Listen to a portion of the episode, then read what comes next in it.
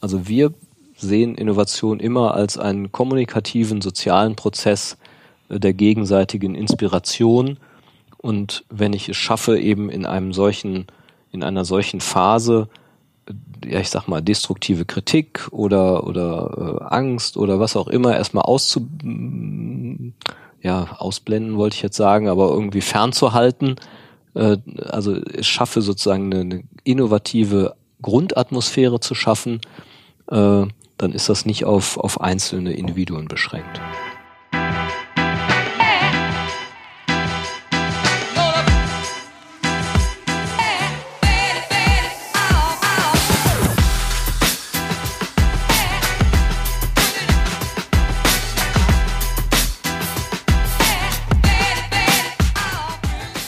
Herzlich willkommen zu einer neuen Folge unseres Podcasts Anti-Intuitiv, der Podcast für systemisches Denken in der Wirtschaft. Wie immer sitze ich zusammen mit Holger Schlichting. Hallo, guten Morgen. Mit David Agert. Hallo. Und mit Tobias Dehler. Hallo Martin. Mein Name ist Martin Meyer. Genau, sehr schön. Heute haben wir uns das Thema Innovation vorgenommen. Und Holger, wie immer die Bitte an dich, das vielleicht mal als kleines Intro kurz für uns einzuordnen.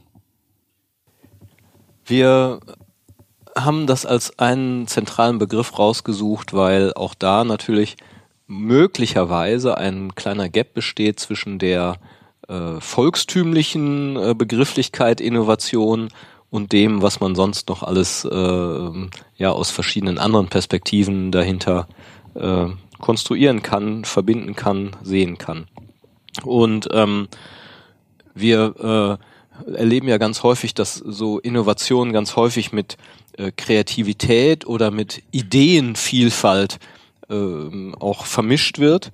Und äh, deswegen im Blick auf ähm, unser Hauptwirkungsfeld, nämlich die, die Wirtschaft, äh, sagen wir, oder eigentlich kann man es auch auf andere Organisationen äh, beziehen, äh, Innovation ist für uns immer erstmal das, was der Kunde bezahlt. Ja, also Innovation ist nicht die gute Idee, Innovation ist auch nicht äh, ein neuer kreierter Prozess, äh, der besonders ausgefallen ist oder eine tolle Dienstleistung oder ein unglaublich äh, wahnsinniges Produkt, äh, wenn das keiner haben will. Wenn es also keine Menschen gibt, die das als Innovation bewerten. Das heißt, aus unserer Sicht ist Innovation ein äh, letztendlich ein, ein ähm, Begriff, der letztendlich eine Art von Kommunikations äh, Prozess beschreibt. So. Und ähm, der äußerst komplex ist in sich, relativ äh, vielfältig, weil natürlich die Grenze von, ah ja, das ist irgendwie interessant oder das ist eine Neuheit oder das ist eine kleine Verbesserung, bis hin zu, das ist eine bahnbrechende, weltverändernde, äh, disruptive ähm, Neuigkeit, äh, die, die, die alles auf den Kopf stellt, äh, ist natürlich ein Riesenspektrum. Und äh, aus unserer Sicht ist Innovation nie nur technisch, sondern ist immer auch eine, äh, hat immer eine soziale Komponente. So, und ähm, damit wollen wir so ein bisschen auch den, den Blick etwas weiten von dieser, ah ja, es muss sich irgendwie um am besten Mikroelektronik handeln oder sowas, dann ist es eine Innovation. Ich mache es mir mit der, mit der Definition tatsächlich manchmal relativ leicht und mich würde auch mal in dem Kreis interessieren, äh, wie, wie ihr darauf reagiert, äh, wenn ich mit äh, Kunden oder Kollegen im Gespräch bin über Innovation, geht es für mich in der Regel vor allem um die Frage, an welcher Stelle Neues entsteht, mal ganz niederschwellig gesagt. Und dann eben auch technisch, methodisch natürlich ist dann die andere Seite äh, um die Frage, wie ich äh, die Möglichkeit schaffe, dass Neues entstehen kann. Und äh, für mich ist das so die, die Minimaldefinition sozusagen von, von Innovation. Also wie, wie, wie entsteht Neues? Und wenn Neues entsteht, bewege ich mich zumindest in Richtung Innovation. Und es muss jetzt nicht immer die, wie Holger gerade sagt, die komplette Erfindung, die komplette Neuerfindung der Welt sein. Aber es geht auf jeden Fall um, um etwas Neues, was Platz in einer vorhandenen Organisation findet, auf die Organisation gerichtet oder was eben Produkte einer Organisation weiterentwickelt. Das ist so aus meiner Sicht die Basis, äh, wo Innovation anfängt. Das, das hört sich aber schon so an, als würdet ihr davon ausgehen, dass Innovation auch, also dass wirklich ein, eine Methode dahinter steht. Also dass ich Innovation äh, in meinem Unternehmen ähm, fördern kann über eine Methodik, dass es nicht einfach eine, eine, eine Idee ist, die mir so in den Schoß fällt. Also genau, ich würde nicht sagen eine Methode, aber ich glaube schon, dass ähm, dass Innova genau wie du es gesagt hast, dass Innovation gefördert äh, werden kann und dass Rahmenbedingungen geschaffen werden können in Organisationen, die Innovation eher ermöglichen als andere Rahmenbedingungen, mal vorsichtig ausgesagt, äh, vorsichtig gesprochen. Und das heißt nicht, dass auch Innovation manchmal durch den, den Geistesblitz und eine spontane Eingebung äh, entstehen kann oder die Idee, die man äh, quasi unter der Dusche hat. Das ist nicht ausgeschlossen. Aber es gibt auch ähm, methodische Innovation sozusagen. Also man kann es auch darauf anlegen, äh, Raum für Innovation zumindest zu schaffen. Das würde ich schon sagen. Und das ist nicht die eine Methode, mit der man das macht. Äh, es hängt halt an, an ganz vielen Dingen. Mein Eindruck ist eigentlich auch immer, dass Innovation ja sehr subjektiv ist. Ne? Das heißt also, mhm. es gibt Innovationen, wie als Apple sich hingestellt hat und gesagt hat, das ist das erste, das ist das iPhone und wir haben hier vier Geräte in einem äh, vereint. Das war ganz offensichtlich eine Innovation im Bezug auf äh, Mobiltelefone, ähm, äh, weil es in der Form bisher nicht da war und in der Ausprägung. Aber häufig, wenn man über Organisationen spricht, dann sind ja Dinge, die vielleicht in meinem Unternehmen Standard sind, in anderen noch niemals gedacht worden. Und das heißt, da kann ja eine, also die, die ob etwas innovativ mhm. für eine Organisation ist oder auch für mich als, als Mensch, ist ja mal erst sehr subjektiv. Und ähm, so gesehen finde ich, ist das, was du gerade gesagt hast, sehr spannend und richtig, nämlich, dass die Voraussetzung dafür da sein muss, also eine Offenheit für Innovation. Und das ist ja, je nachdem, wie die Organisation oder auch der Mensch ähm, aufgestellt ist, schon teilweise die erste Innovation, sich quasi dafür zu öffnen. Ne? Also ähm, quasi überhaupt mal erst Neues denken zu können um eben nicht nur im Bestehenden zu verharren. Und dann gibt's wahrscheinlich sowas wie so ein ich würde sagen, wie so, äh, wie so eine Pyramide von, von, von Innovation oder ähm, innovativen Handlungsweisen und das erste ist eben vielleicht die Offenheit und die Spitze ist dann eben da, wo es ganz offensichtlich ist. Ne? Also wo sich, wo jemand dann auf, nur auf das Produkt oder auf die Dienstleistung schaut und sagt, das ist ja innovativ, das hat es noch nicht gegeben. Oder ist das ähm, wissenschaftlich nicht oder auch historisch nicht so ganz begründet? Nee, ich finde den Gedanken so, ich finde die Formulierung sehr schön, weil äh, diese, diese Tatsache, dass wir uns sozusagen so stark auf Innovation kaprizieren, das ist tatsächlich in gewisser Weise eine Innovation. Also wenn du willst, mhm. äh, sozusagen eine Neuheit, die eine, eine wichtige Funktion ausfüllt und einen äh, wichtigen Nutzen generiert. Und äh, ne, wenn ich zum Beispiel daran denke, an die, an die Ständegesellschaft, äh, ja, mit irgendwie einer kleinen herrschenden äh, Klasse, äh, aus, aus ähm, kirchlichen und weltlichen Herrschern und eben der großen Masse darunter, da war Innovation erstmal, natürlich ist da auch evolutionär Neues dazugekommen, aber da war ja Innovation kein Thema. Ja, also der Fürst ist nicht morgens aufgestanden und hat gesagt, äh, wir brauchen Innovation, sondern der ist morgens aufgestanden und hat gesagt, hoffentlich bleibt alles wie es ist. Ja, genau, sogar das Gegenteil, ja, würde genau, ich auch sagen. Genau. Ja. Lass mhm. uns alle Kräfte daran setzen, dass es für immer so bleibt, wie es ist, weil so ist es echt klasse, ja. Und ähm, für die äh, große Masse, die nicht zu den Herrschenden gehörten, war eben auch irgendwie klar, naja, es ist eben wie immer so, mhm. nicht? Und da wird auch nichts Neues dazukommen. Und äh, erst mit der mit der Moderne mit der äh, funktionalen Ausdifferenzierung, dann auch mit der ne, äh, Entstehung von, von äh, Kritik, äh, ist, ist sozusagen überhaupt erstmal quasi äh, ein, ein rasanter Anstieg von, von Neuem zu verzeichnen gewesen. Ja, wir haben dann eben gemerkt, oh, Wahnsinn, ja, was sich hier tut, äh, die Eisenbahn, der Telegraph und äh, das verändert ja die Welt. Äh, das ist sozusagen der Beginn äh, äh, eigentlich dieser dieses Innovationshypes gewesen. Man könnte ja denken, ah ja, die ganzen äh, äh, großen Innovationsthemen, die sind jetzt erst äh, gestartet, aber in Wirklichkeit ähm, ist das sicherlich so, äh, dass es auch von der Wissenschaft notiert worden ist, äh, ist eigentlich 1900x gewesen, ja, mit, mit Schumpeter, äh, der sich sozusagen die Unternehmer angeguckt hat, Unternehmer in verschiedene Klassen eingeteilt hat in Wirte, ja, die einfach Bestehendes verwalten und Arbitrageunternehmer, die einfach äh, in irgendeiner Form ihr Wissen nutzen, und sagen, ah, da kann ich was günstiger einkaufen, äh, das wissen die anderen nicht, deswegen kann ich es teurer verkaufen. Äh, und dann eben die kreativen mhm. Unternehmer, die was Neues schaffen. Und das ist äh, ähm, ja 1911, 18 gewesen, dass, dass da festgestellt wurde, oh, das wird ja jetzt wirklich eine große, breite gesellschaftliche Entwicklung.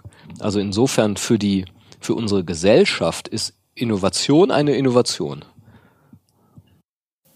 Innovation heißt ja vom, vom Wortstamm her Erneuerung oder Neuerung, ne? Und ähm, ist ja eigentlich auch was, was im eigentlich auch in der Natur schon angelegt ist. Aber als du das gerade so gesagt hast, habe ich gedacht, es hat wahrscheinlich am Ende auch eine Menge mit der Aufklärung zu tun. Ne? Also dass Menschen irgendwann mündig geworden sind und sich eben nicht nur den äußeren natürlichen Zyklen hingegeben haben, sondern quasi gemerkt haben, dass sie als ähm, Menschen mit einem freien Willen, mit einer, einer Selbstbestimmung eben in der Lage sind, diese Erneuerung auch selber anzustoßen, äh, zu initiieren ähm, zu kontrollieren und damit eben ähm, ähm, auch, ähm, ja, ich sag mal, stärker ähm, sich selbst, ähm, äh, sich selbst in ihre eigene Zukunft ähm, äh, zu, be, äh, ja, zu bestimmen äh, ja, und, und, und, und ähm, ja auch Dinge zu schaffen, ähm, die es die es heute nicht gibt. Ne? Mhm. Ne? Also sich gestaltend äh, auch wahrzunehmen und so gesehen, also Innovationen, wenn wir jetzt im, im Umfang, äh, in der Umgebung von Organisationen von Wirtschaft über Innovation äh, sprechen, ist eben, äh, wie von Holger gerade gesagt, Schumpeter äh, da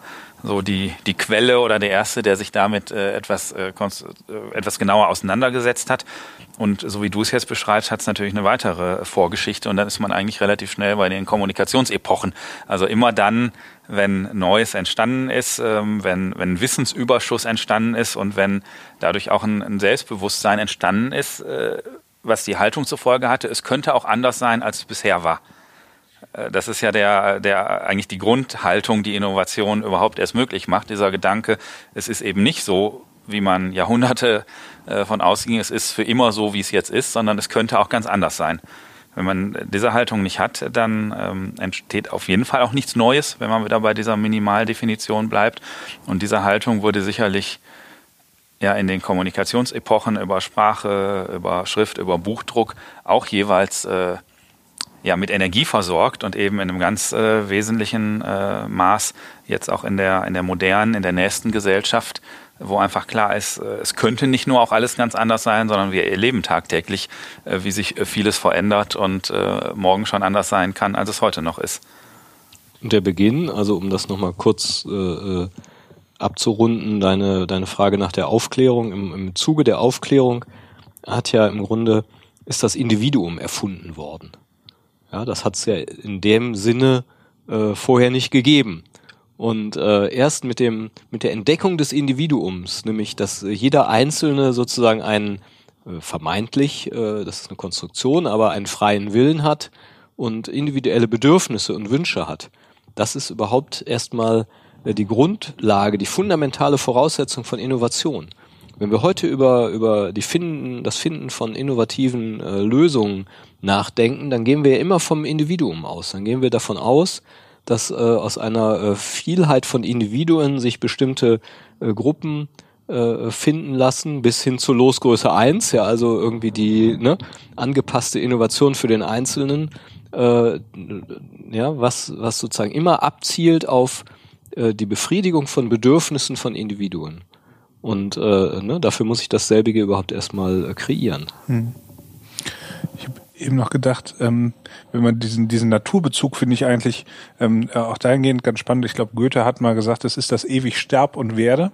Ähm, also äh, quasi diese diese natürliche Entwicklung und so gesehen ist ja Innovation als ich sag mal ein menschengemachter Prozess auch ähm, nicht nur einfach was was man noch on top tun könnte, sondern es ist ja quasi ähm, Daseinsvoraussetzung. Sprich, Menschen, die für sich selber oder auch Organisationen, die für sich selber nicht mehr in der Lage sind, nicht oder nicht mehr in der Lage sind zu innovieren, sich zu verändern, zu erneuern, sind ja eigentlich dem, der, dem Tod geweiht. Ne? Also wenn du in die Natur guckst, wenn du in die Jahreszeiten guckst, alles hat irgendwann einen Anfang, es blüht auf und es blüht halt auch irgendwann ab. Und wenn ich eben als, als Mensch oder auch als Organisation solche Zyklen quasi überleben will, dann muss ich auch immer wieder die Voraussetzung schaffen, dass der, dass der, dass der nächste Erneuerungsschritt, der nächste Zyklus wieder beginnen kann. Aber muss man das nicht abgrenzen? Muss man nicht die das zyklische die Erneuerung Also ich sag mal, die, die neue Pflanze, die aus der Blumenzwiebel wächst äh, im nächsten Jahr, das ist ja keine Innovation, sondern das ist sozusagen die zyklische Erneuerung. Ja, genau, aber das ist das, was ich meine. Es gibt, es gibt, es gibt eine zyklische Erneuerung. Das ist quasi in uns, in der Natur angelegt, ne? also schon auch in unserem Körper. Ähm, aber wir als Menschen haben es quasi geschafft, ähm, ein, von diesem zyklischen und natürlichen Erneuerungsprozess einen eigenen Erneuerungsprozess zu schaffen, also einen Innovationsprozess. Genau, genau. Aber quasi, quasi, weil wir das, weil wir, weil wir als Menschen gelernt haben, dass es dieses Stab und Werde gibt, also dass es die Zyklen gibt, haben wir irgendwann gemerkt, okay, wir sind auch in der Lage, ähm, nicht nur im, im, im Zyklus der Natur zu leben, aber wir haben das quasi als Vorbild genommen. Und also ich, ich übertrage das für mich halt so, dass ich denke, naja, wenn, wenn das, was in der Natur notwendig ist, das ist eben in, in der Übertragung auch, sicherlich mit anderen Zyklen als jetzt vier Jahreszeiten, aber ist sicherlich auch für uns selber. Ja, es gibt ja unterschiedliche Konzepte. Ich glaube, Rudolf Steiner sagt, es gibt Lebensjahr siebte, also in der Anthroposophie und so weiter. Es gibt ja unterschiedliche Blicke auf den Menschen zu schauen.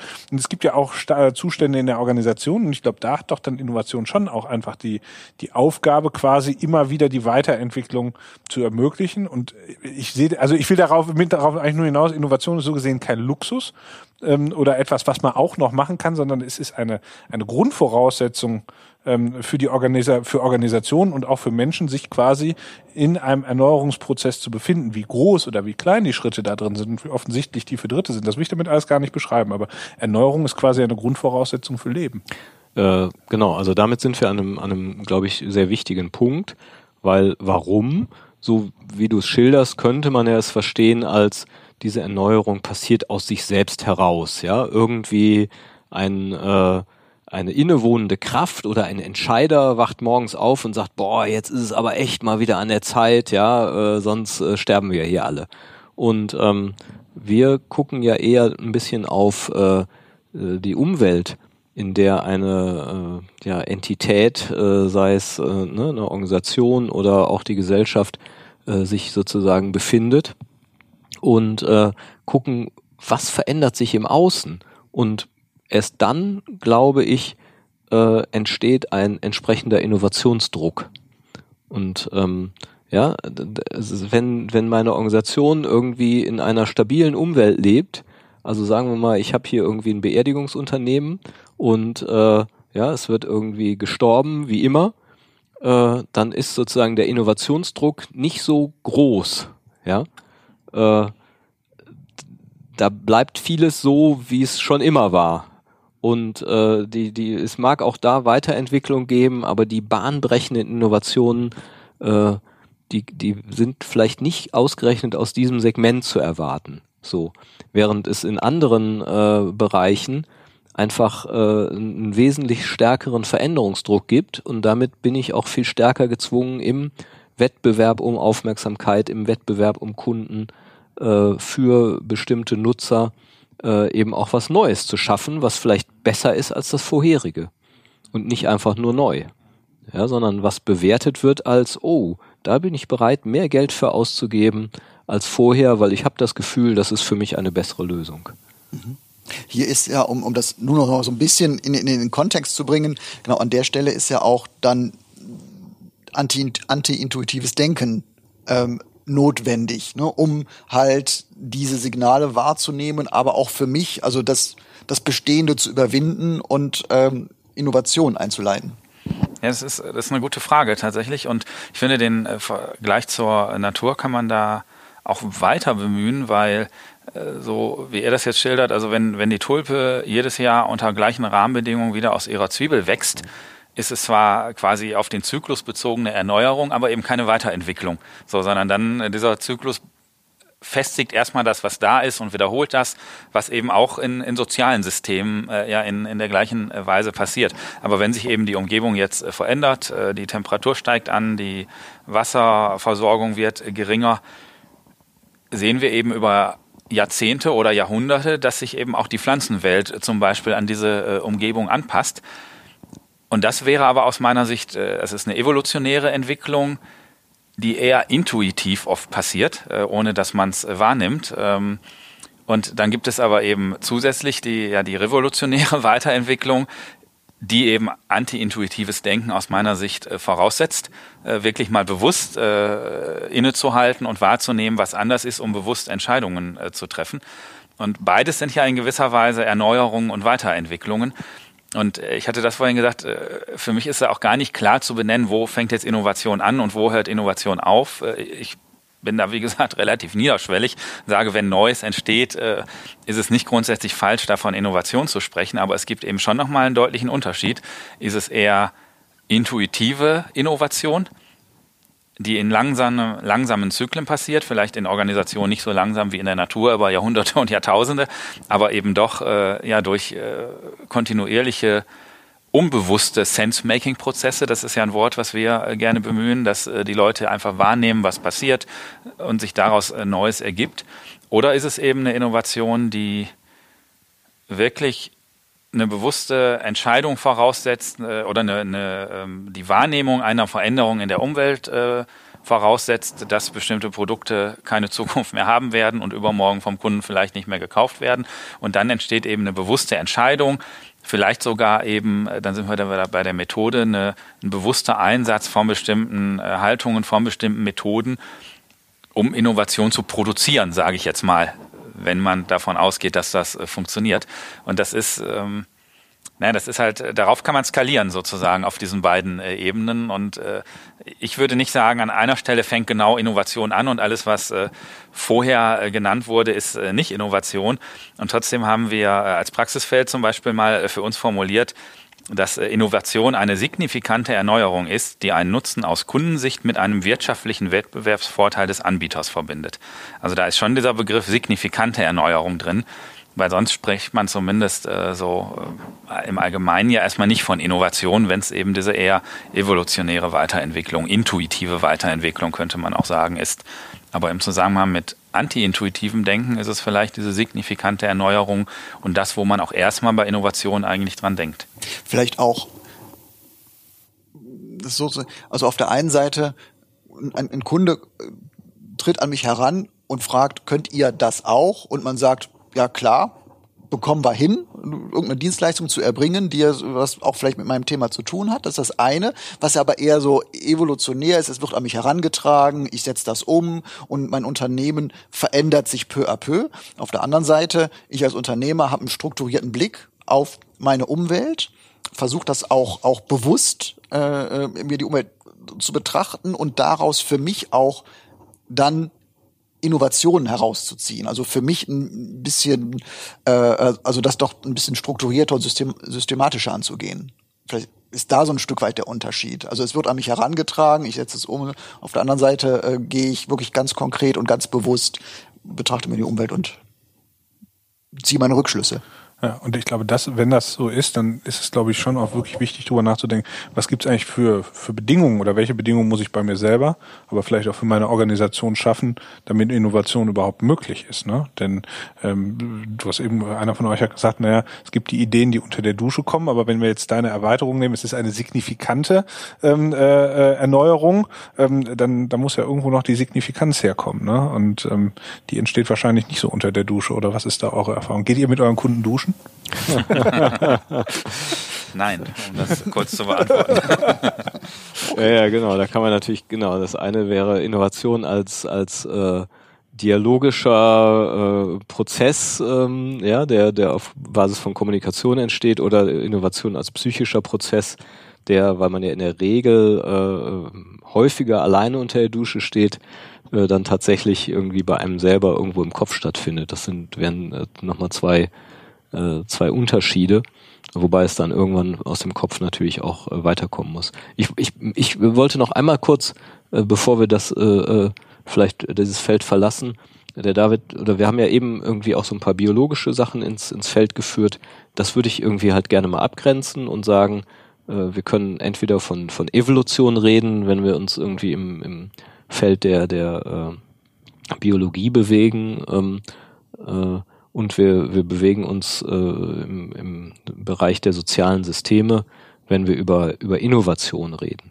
So, das, das wäre nochmal wichtig. Und wir sind ja so ein bisschen angetreten, weil wir ja nun äh, ja, über Organisationen sprechen, dann sind in der Regel Wirtschaftsunternehmen äh, äh, wichtig, aber ich würde Innovation schon gerne auf jede Form von Gesellschaft auch ausweiten wollen. Also ne, man spricht dann von sozialen Innovationen und äh, ja, ähm, da gibt's eigentlich keine unbedingte Grenze so. Also Innovation bezieht sich ja generell nicht nur auf Produkte, sondern eben auf äh, Prozesse, auf Strategien. Auch Strategien können einer, einer Innovation unterliegen, ähm, auf Strukturen, eben auch auf gesellschaftliche Strukturen. Äh, all das würde ich mit dem Bereich der Innovation, äh, mit dem Begriff der Innovation gerne abdecken. Und David zum Beispiel ist ja viel im, im Bereich Kirchenberatung unterwegs und äh, auch in der katholischen Kirche äh, ja, gibt es bestimmte Innovationen, auf die wir immer noch warten. Aber es gibt auch auf der anderen Seite tatsächlich äh, ja, Innovationen, Sachen, äh, ja, wo die Kirche sich zu Schritten entschlossen hat, die ich heute aus meiner Sicht als innovativ bezeichnen würde und wo ich sagen würde, das äh, hätte ich mir vor 30 Jahren nicht träumen lassen, ja, dass bestimmte Haltungen, dass bestimmte Arten äh, auf Gläubige zuzugehen oder auch auf Nichtgläubige zuzugehen, äh, dass die Kirche sich zu solchen Schritten entscheidet. Und ähm, das sind für mich auch Sachen, die dieser Innovationsbegriff, zumindest wie wir ihn benutzen, äh, eben mhm. abdeckt. Das, wie Tobias vorhin sagt, also es ist immer eine Frage des Kontextes und Innovation ist relativ äh, sozusagen, mhm. also kann eben unterschiedlich bewertet werden und es gibt eben äh, zum Beispiel dann auf das System Kirche bezogen Punkte, die total innovativ sind, auch aus meiner Sicht auch wenn man sie in einem anderen Kontext vielleicht nicht als innovativ empfinden würde. Ja, ich meine, das klassischste ja. Beispiel ist doch eigentlich das Zölibat. Ne? Also in der evangelischen Kirche ist, äh, gibt es kein Zölibat. Ähm, äh, Priester dürfen verheiratet sein und das quasi seit dem Entstehen des Protestantismus, also seit mehreren hundert Jahren. Und äh, in der katholischen Kirche ist es bis heute nicht so. Das heißt, in der katholischen Kirche wird die Aufhebung des Zölibats eine Innovation.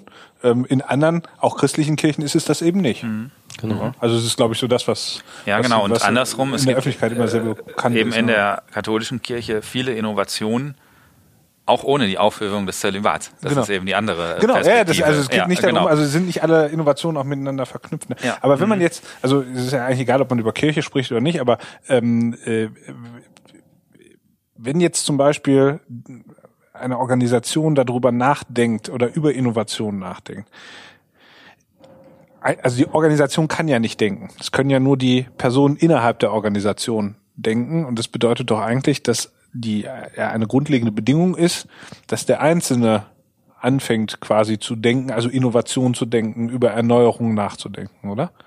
Ähm, und muss er dafür. Ja, der Einzelne, das hilft ja nicht viel. Also wenn, wenn naja, du jetzt in deiner Firma über Innovation, ja, du bist jetzt der Geschäftsführer, dann, dann hilft es vielleicht schon noch ein bisschen was äh, dass du darüber nachdenkst, aber äh, letztendlich muss es A kommuniziert werden, ähm, B braucht es aber auch eine Organisation dafür. Also mhm. nicht im, im, also man muss es organisieren, so mhm. würde ich vielleicht mal sagen. Ähm, wenn ich es jetzt nicht nur dem Zufall überlassen will, sondern, und das ist ja das, was, was man heutzutage tut, dass man tatsächlich sich äh, versucht zu überlegen, wie kann man denn Innovationen so systematisieren, äh, ähm, dass, dass wir wirklich für Innovation einen Prozess haben, ja, dass wir für Innovation einen Raum haben, Zeit haben äh, und ähm, auch ein Mindset haben, also auch eine bestimmte Haltung haben, die dafür sorgt, äh, dass das nicht nur irgendwie so ein bisschen so eine so eine kleine äh, Selbstbeschäftigung wird, sondern auch tatsächlich zu glücklicheren Kunden führt oder glücklicheren Nutzern, wenn es nach innen hin gerichtet ist. Äh, und das, das ist aus meiner Sicht auch das, was, was massiv zugenommen hat, dass die Leute und die, die Organisationen und auch die Unternehmer sich eben genau mit dieser Frage beschäftigen, so. Und eben man verlässt sozusagen diese, diesen Gedankengang, Innovation ist, ist sozusagen so äh, das Werk eines einzelnen genialen Schöpfers, äh, ja, der irgendwie in seiner Kammer sitzt und äh, lange vor sich hin brütet, äh, hinzu ähm, Innovation ist etwas, was, was sozusagen äh, eine Teamarbeit ist und eben auch etwas, für, dies, für das es bestimmtes Know-how gibt, äh, mit dem man äh, ja, Innovationen relativ systematisch hervorbringen kann. Immer natürlich noch mit einer gewissen Zufälligkeit, aber und es ist nicht nur eine Teamarbeit der, der Forschungs- und Entwicklungsabteilung. Das ja. wäre für mich noch der Zwischenschritt zwischen dem genialen Erfinder, der eben tüftelt und dann am Ende die Idee hat, und dann war es lange das Denken oder ist es vielleicht auch noch zum Teil, es gibt eine Abteilung, die eben für technische Innovation zuständig ist. Und mittlerweile sind wir da aber zumindest, so wie wir es bei unseren Kunden erleben, an vielen Stellen eben auch deutlich äh, darüber hinaus. Sie hat sagen, natürlich in technischer Hinsicht braucht es auch eine Forschungs- und Entwicklungsabteilung, das ist nicht falsch. Aber die wirkliche Innovation steht, äh, entsteht eben, wenn ich den Prozess viel breiter und viel horizontaler denke. Und das ist mittlerweile ja auch fast Allgemeinwissen. Also das Grundvoraussetzung für, für echte Innovation eben zum Beispiel sind, äh, möglichst wenig vertikal in Funktionssilos im Unternehmen äh, zu denken und von oben nach unten und möglichst viel äh, quer sozusagen. Also horizontale äh, Kommunikation ist ja so ein Fachbegriff, mit, der, mit dem wir Berater uns zumindest beschäftigen. Also möglichst viel Kommunikation zu ermöglichen zwischen den verschiedenen Funktionsbereichen bis hin zum Kunden. Also Reinhard Sprenger äh, ist ja ein bekannter Management-Autor, der spricht ja davon, bringen Sie Ihr Unternehmen in Horizontalspannung. Also gucken Sie nicht nach oben zum Schiff, sondern gucken Sie nach außen zum Kunden und das aber quer durch alle Funktionen. Also nicht innerhalb des einzelnen Silos, sondern vom Kunden in die gesamte Organisation, wo dann alle daran beteiligt sind. Also und so gesehen kann die Person, die den Kunden betreut, äh, vielleicht der Auslöser für Innovation sein, weil die Person eben Auge und Ohr beim Kunden hat. Und nicht, wie man es vielleicht früher gedacht hätte, der Auslöser muss aus dem technischen Bereich kommen, die was weiterdenken, sondern das äh, muss als Gesamtpaket gesehen werden. Also und es kann überall äh, kann der Auslöser entstehen. Manchmal ist es auch gut technisch vorauszudenken und Ideen zu haben, die äh, die die Kunden noch gar nicht denken können. So, das ist ja die andere Seite. Also man kann nie sagen, das eine ist richtig und das andere ist falsch, aber es ist halt ein eine horizontale Spannung sozusagen und nicht eine Spannung von, ich führe die Aufgabe aus, die mein Chef mir gesagt hat und meine Aufgabe ist eben, möglichst immer das Gleiche zu machen und nicht nach rechts und links zu gucken, sondern das, was ich mache, möglichst gut zu machen. Ähm, und nur die Leute, die sich mit Forschung und Entwicklung beschäftigen, gucken halt nach rechts und links. Wobei das ist das, nicht das Zukunftsmodell. Genau, das, was ich aber meinte mit ähm, äh, quasi den, den persönlichen Bedingungen im Einzelnen, ist ja mal erst, dass ich als Organisation brauche, Menschen brauche, ähm, die neugierig sind, die bereit sind, ähm, äh, sich quasi auf unbekanntes Terrain zu begeben, die auch ähm, bereit sind zu sagen, das weiß ich nicht. Also Fachleute sind ja einmal erst dafür angestellt, dass sie bei allen Sachen wissen, sagen, das weiß ich, das kann ich lösen. So und auf einmal zu sagen, das weiß ich nicht, da habe ich keine Ahnung von, ich habe noch keine Idee, wie es funktionieren könnte. Das setzt ja einfach mal erst ein anderes Mindset voraus. Ja, also es ging mir gar nicht darum, dass das häufig genau. Feind der Innovation. Ne? Mhm. So und und das das das bedeutet natürlich ähm, doch schon auch, dass es beim Einzelnen anfangen muss, aber quasi der Einzelne ist, also es ist quasi, der Einzelne ist eben ein Baustein ähm, äh, und kann quasi Innovation gar nicht alleine Ne, das habt ihr äh, gut beschrieben, dass es da nicht darum geht, dass einer von oben sagt, was innovativ ist. Aber du brauchst schon Leute, die, die bereit sind mitzudenken und sich eben quasi auch aus der eigenen Komfort, Komfortzone rauszubegeben. Ne? Denn zu sagen, habe ich keine Ahnung von und pff, mal gucken. Vielleicht scheitert diese innovative Idee auch. Das ist ja immer erst nicht per se für jeden angenehm. Ne? Also es stimmt, dass du die Leute brauchst. Ähm, widersprechen würde ich bei der Frage, damit fängt es an. Weil ich finde, man kann es nicht genau sagen, äh, womit fängt es an. Also hast du im Unternehmen überwiegend die Leute, die Listen abarbeiten und eben nicht rechts und links denken? Hast, hast du die, weil die das gewohnt sind und die Struktur genau das halt äh, hervorbringt? Oder hast du, also ohne jetzt unabhängig ja. von dir, nur von der Formulierung, hast du die, weil die wirklich nichts anderes können? Und das meine ich, äh, ist eben die Frage, wo ist jetzt der Anfang? Also schaffe ich organisational eine Rahmenbedingung, die die Leute davon abbringt, nur stumpf Listen abzuarbeiten und dann merken die plötzlich, dass sie es auch anders können? Oder habe ich eben selbst das Mindset, nee, das ist jemand, der will auch nur Listen abarbeiten und der kann auch nichts anderes und deshalb passt der vielleicht nicht mehr in meine Organisation. Und ich glaube, beides ist nicht richtig oder falsch. Also es gibt einfach unterschiedliche Menschen und Menschen, die vor allem unterschiedliches gewohnt sind und unterschiedliches gelernt haben. Und es gibt eben die, die vor allem Lust haben, quer zu denken. Und es gibt die, die vor allem gelernt haben, Listen abzuarbeiten mit einer ganz hohen Präzision. Und ich glaube, im Grundsatz könnten beide auch was anderes, aber eben vielleicht nicht von heute auf morgen, sondern dazu braucht es eben Rahmenbedingungen, die das ermöglichen. Wobei, es, wobei ich das schon eine beruhigende Botschaft finde, Holger, was du gesagt hast, dass es, dass da eine gewisse Struktur dazugehört, um Innovation im Unternehmen zu fördern. Und ähm, halt, ich sage jetzt mal, wenn ich das so ganz so auf so konkret versuche zu formulieren, der, der Listen schreibt, der kann ja auch für mich letzten Endes insofern wichtig sein, als dass er äh, Kundeninformationen sammelt erstmal, ähm, auswertet, die es ins Unternehmen getragen werden, wo das Unternehmen, die Organisation dann etwas draus macht, was ja auch wieder dann eine gewisse Struktur benötigt, was ich aus diesen Informationen mache. Also im Prinzip ist es ja Innovation, diese, dieser Begriff wird ja auch auf, auf, auf Thron ja manchmal gehoben. Ein Unternehmen muss innovativ sein, Innovation ist so wichtig und es ist dann manchmal eine Worthülse. Aber so wie ihr das beschreibt, ist eine, eine Strategie dahinter, die auch jeder Unternehmer in seinem Unternehmen, in seiner Organisation ähm, pflegen kann. Das geht und äh, ich würde auch gerne nochmal zuspitzen. Innovation kann prinzipiell jeder.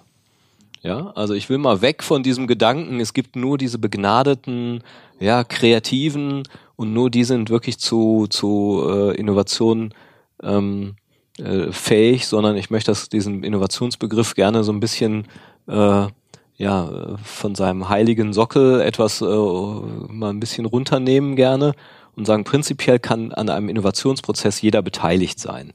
Und natürlich gibt es unterschiedliche Geschwindigkeiten. Es gibt aufgrund der individuellen Vorprägung einfach Menschen mit einem Gehirn, wo, ich sag mal, Querverbindungen schneller geschlossen werden und äh, die auch, ich sag mal, ein Mindset haben, wo sie mutiger an bestimmte Dinge herangehen, ja, wo sie mutiger äh, neue Rekombinationen schaffen und äh, sich auch trauen. Ja, und ähm, gerade wenn ich sozusagen sehr stark äh, mich einem sozialen Druck beuge, äh, äh, gerne im Gewohnten, im Konventionellen bleibe, dann ist natürlich Innovation immer ein bisschen bisschen schwieriger zu rea realisieren. Das heißt, es sind immer die Menschen im Vorteil, die, die per se neugieriger sind, äh, die auch beharrlicher sind, also auch mit äh, Fehlschlägen so umgehen, dass sie sagen, ah, okay, das ist für mich jetzt eine weitere Erkenntnis, dass es in die Richtung nicht funktioniert, dann lass mal gucken, ob es nicht in die andere Richtung geht. Und äh, die auch so eine, ja, persönliche Risikobereitschaft haben, gerade im Organisationskontext, äh, äh, ja, kann es ja auch immer bedeuten, dass wenn eine Innovations- äh, oder eine innovative Entwicklung nicht so klappt, ja, Karriereknick, so, ne? ah, der hat's nicht geschafft. Äh, also das, das gehört sicherlich auch dazu. Und eine Fähigkeit zu, zur Selbstreflexion. Und das, das ähm, verkleinert natürlich schon mal den Kreis. das kann schon mal passieren. Äh, und eben auch die Bereitschaft zum Nichtwissen. Ja, ich habe mhm. ja eben auch mal mhm. kurz eingeworfen, äh, ja, die, die Experten sind in der Regel die, die größten Feinde der Innovation, äh, weil die wissen ja schon alles, ja, und die müssen ja quasi äh, ganz häufig aus ihrem, also es ist nicht zwingend so, aber häufig aus ihrem Selbstverständnis heraus äh, schon die Antworten liefern und die wissen auch alles, was nicht geht äh, und ähm, äh, sehen oft nicht, dass äh, ja, dass eine andere Art von Rekombination vielleicht zu was anderem führt. Also das äh, ja, sind sozusagen äh, natürlich einschränkende Bedingungen, aber grundsätzlich mit dem richtigen Methoden, äh, mit dem richtigen, äh, mit der richtigen Herangehensweise ist Innovation, wenn wir grundsätzlich sagen, dass sie immer vom Kunden, vom Nutzer aus gesehen wird, ja zunächst mal ein Prozess, wo ich nichts anderes mache, als intensiver und vielleicht auf eine andere Art und Weise einen Kunden zu beobachten und zu befragen um herauszufinden, wo äh, äh, offensichtliche Probleme oder ungelöste Bedürfnisse sind. Und äh, das, das ist erstmal ein Anfang, den, den kann nahezu jeder bewerkstelligen. Dazu brauche ich noch keine bahnbrechende Kreativität. Und ähm, der Kreativitätsprozess, der sich dann anschließt, den ich als, als einen gemeinschaftlichen Prozess ähm, initiiere, da kann eben auch der, der vielleicht sagt, ach, ich habe aber keine guten Ideen, der kann aber vielleicht trotzdem mit seinem Gedanken wieder der Auslöser sein für äh, den nächsten Gedanken, auf den äh, jemand anders aufbaut. Also wir sehen Innovation immer als einen kommunikativen, sozialen Prozess äh, der gegenseitigen Inspiration. Und wenn ich es schaffe, eben in einem solchen, in einer solchen Phase ja, ich sag mal, destruktive Kritik oder, oder äh, Angst oder was auch immer erstmal auszu, ja, ausblenden wollte ich jetzt sagen, aber irgendwie fernzuhalten. Äh, also es schaffe sozusagen eine, eine innovative Grundatmosphäre zu schaffen, äh, dann ist das nicht auf, auf einzelne Individuen beschränkt. Ja, und dieser, dieser Prozess, der kann tatsächlich sehr strukturiert sein muss er nicht. Äh, das war ja Martins äh, Gedanke gerade. Aber ich würde sagen, ähm, Innovation und Chaos hängen jetzt nicht unbedingt zusammen, sondern im Gegenteil. Also man kann eben dann, je nachdem, wie man möchte, diesen Prozess wirklich sehr klar strukturieren. Und das ist vielleicht auf, der, auf dem einen Ende der Skala, also auf dem großen sozusagen, ist es tatsächlich die Nutzung zum Beispiel des äh, Design Thinking Prozesses mit seinen verschiedenen Stufen, mit seinen Systematiken, mit seinen Tools, äh, die damit verbunden werden, um eben diese Settings, äh, die Holger beschreibt, zu schaffen. Also das wäre eine sehr strukturierte Variante, die von vorne bis hinten gedacht ist. Und es fängt aber im Kleinen an. Ähm, wie ist eigentlich meine Meetingstruktur im Unternehmen? Also schaffe ich Meetings, wo die Leute nicht nur von ihren Tätigkeiten, was sie so getan haben, berichten, sondern wo es darum geht, gemeinsam Probleme zu lösen und gemeinsam über den Bedarf des Kunden zu sprechen, ohne dass jemand die fertige Antwort mitgebracht haben muss. Also das wäre so eine äh, Minimalvariante von äh, lasse ich gemeinsames Denken, Nachdenken über etwas Neues, ausgelöst vom Kundenproblem äh, im Unternehmen zu und schaffe ich als äh, Geschäftsführer, als Unternehmer die Tagesordnung meiner Teamsitzungen so, dass das möglich ist. Das so als Minimalvariante. Und führe ich da vielleicht dann entsprechende, ähm, äh, entsprechende äh, Runden auch ein, wo man bewusst aus, aus einer Metaperspektive guckt und einen Rückblick macht. Also Retro ist ja zum Beispiel so ein äh, moderner Begriff auch aus verschiedenen äh, agilen Settings sozusagen. Und auch da ist es ja so, dass du meinst eine Retrospektive, also praktisch ja genau Retro als kurz äh, genau als als Kurzform von genau. Also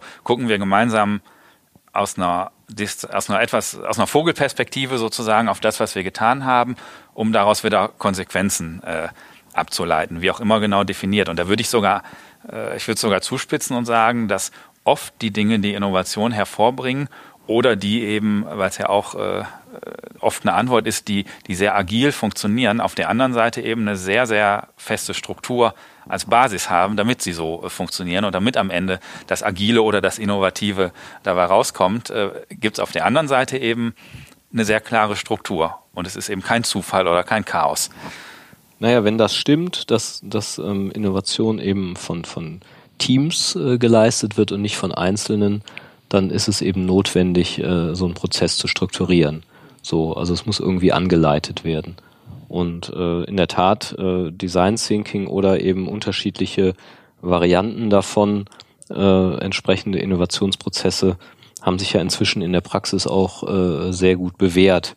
Ja, also dass man, dass man sich sozusagen zunächst mal eine grundsätzliche Überlegung äh, vor Augen führt, äh, was, was ist irgendwie eigentlich gerade der Auslöser, worum geht's eigentlich gerade, äh, ne, was, wo, an welcher Stelle stoßen wir auf äh, Unregelmäßigkeiten, auf Nichtübereinstimmungen, auf Abweichungen. Das ist ja ganz häufig ein Auslöser. Also wir kriegen irgendwie vermehrt äh, Reklamationen oder äh, ne, äh, an bestimmten Stellen merken wir, da, ne, da haben wir keine passende Lösung oder sowas. Ähm, und äh, dann, dann geht's ja immer darum, sich sozusagen auf so einen Suchprozess zu machen. Also überhaupt erstmal äh, zu gucken, kriegen wir irgendwie mal ein paar Zahlen, Daten, Fakten zusammen. Was, was können wir denn eigentlich beobachten? Äh, und ähm, um, um wirklich erstmal festzustellen, was, was ist eigentlich das zentrale Problem, was wir hier bearbeiten wollen. Und wenn man von Systematisierung spricht, dann geht es ja ganz häufig darum, äh, dass ähm, dieses Innovationsfeld auch einzugrenzen, also eben nicht mehr andern von einem äh, Bereich zum anderen zu springen, sondern wirklich beim Thema zu bleiben, bei einer, äh, bei einer, einem Kundenproblem zu bleiben, was man lösen will und äh, ja, ich sag mal, dann in so einen Kreativprozess einzusteigen und, und da liegt eigentlich das Wesentliche an dieser Systematisierung, äh, dann mit, mit einfachen Prototypen äh, direkt wieder zum Kunden zu marschieren, um zu verproben, ist es das, was du eigentlich gedacht hast, ja, um mit dem Kunden in einen Dialog und Austausch zu gehen. Und ich glaube, das ist auch das, was ähm, an dem heutigen Innovationsverständnis innovativ ist im Vergleich noch zu äh, ja, 1911, ähm, dass das viel, viel stärker äh, der Kunde mit in den Entwicklungsprozess einbezogen wird. Das ist eigentlich das heutige Innovationsverständnis, dass man nicht äh, im stillen, also häufig nicht im stillen Kämmerlein sitzt, äh, Ausnahmen bestätigen die Regel, äh, sondern dass man mehr und mehr dazu übergeht, den Kunden als Mitwirkenden an diesem Innovationsprozess zu verstehen, um dem immer wieder Sachen vorzuführen. Und äh, das gehört für mich mit zu dieser, dieser Systematisierung dieses Prozesses an, um eben nicht kostspielig, sinnlos in eine Richtung zu laufen, um dann hinterher festzustellen, ah, das will überhaupt keiner haben und der Kunde sagt, naja, wenn ihr es so baut, dann nee, nee, dann kann ich es nicht kaufen, ja. ja. Für diesen ganzen Prozess und für diese Systematisierung, ähm, also wenn man, ich glaube, ich sag mal, wenn man in eine klassische Buchhandlung geht und man geht mal so in den Wirtschaftsbereich zu diesen ganzen Innovationsprozessen ähm, und so, da gibt's ja schon relativ viel, zum Beispiel auch an Literatur. Ähm, äh, man kann sich, also es gibt die unterschiedlichsten Methoden und äh, Herangehensweisen. Man kann im Internet unglaublich viel finden.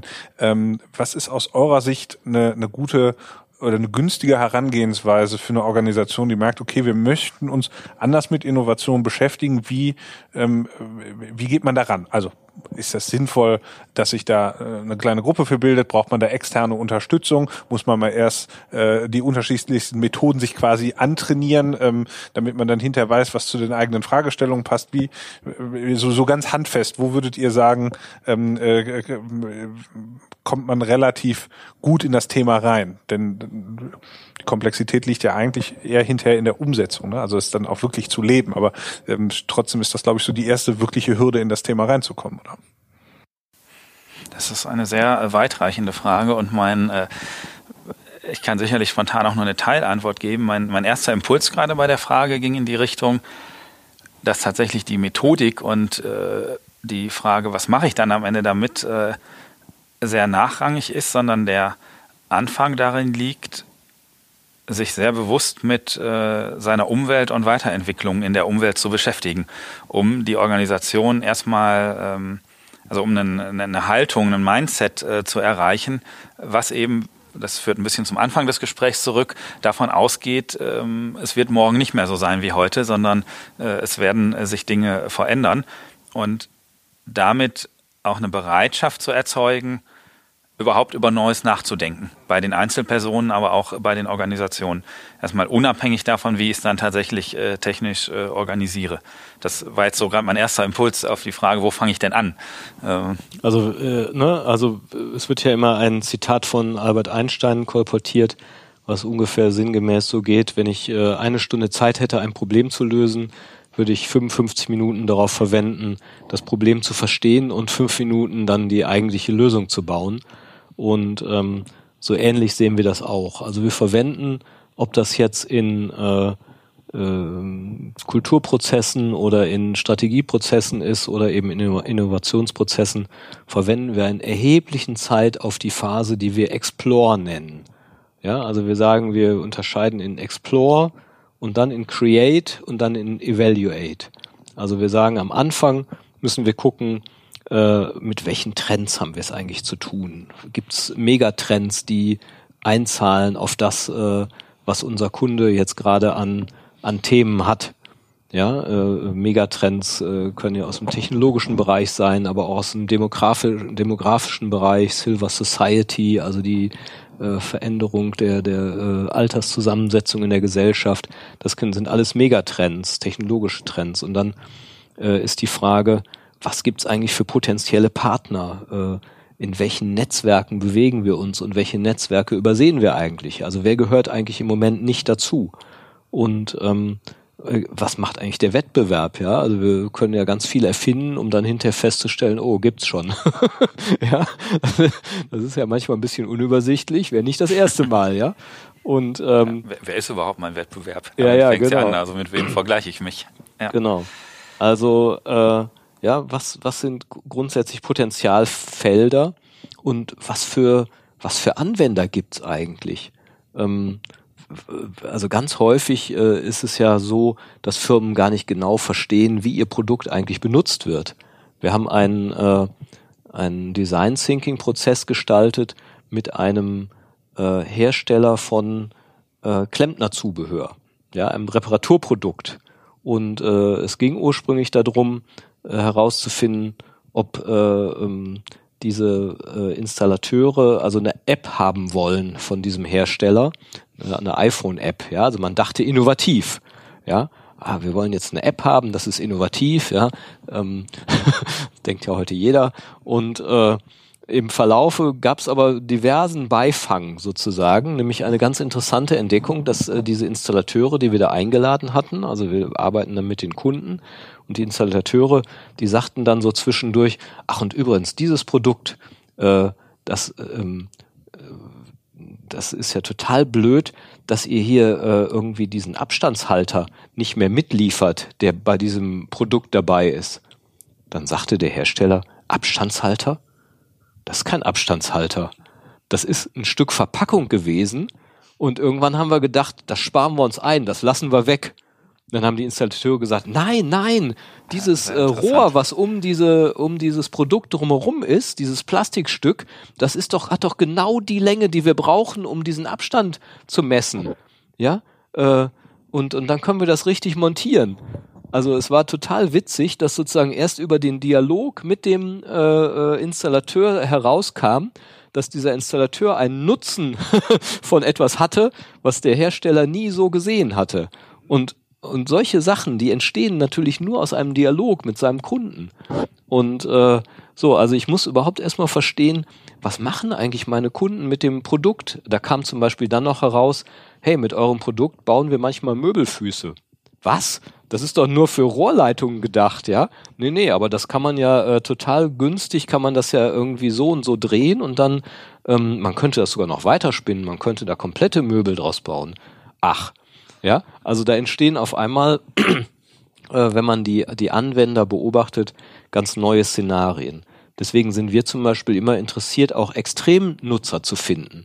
Also Leute, die das in irgendeiner Form völlig zweckentfremden, äh, und es in, in, in jedweder Art und Weise, ob jetzt, ob man das positiv oder negativ bewertet, äh, eben in außergewöhnlicher äh, Form oder in besonders äh, belastender Form oder ähnlichem benutzt. So, das, das könnte interessant sein für so eine Explorationsphase, um eben auch festzustellen, naja, welches Bedürfnis ähm, äh, versuchen die Leute eigentlich damit zu befriedigen was sie möglicherweise auf eine ganz andere Art und Weise äh, viel besser befriedigt bekommen würden. Ja?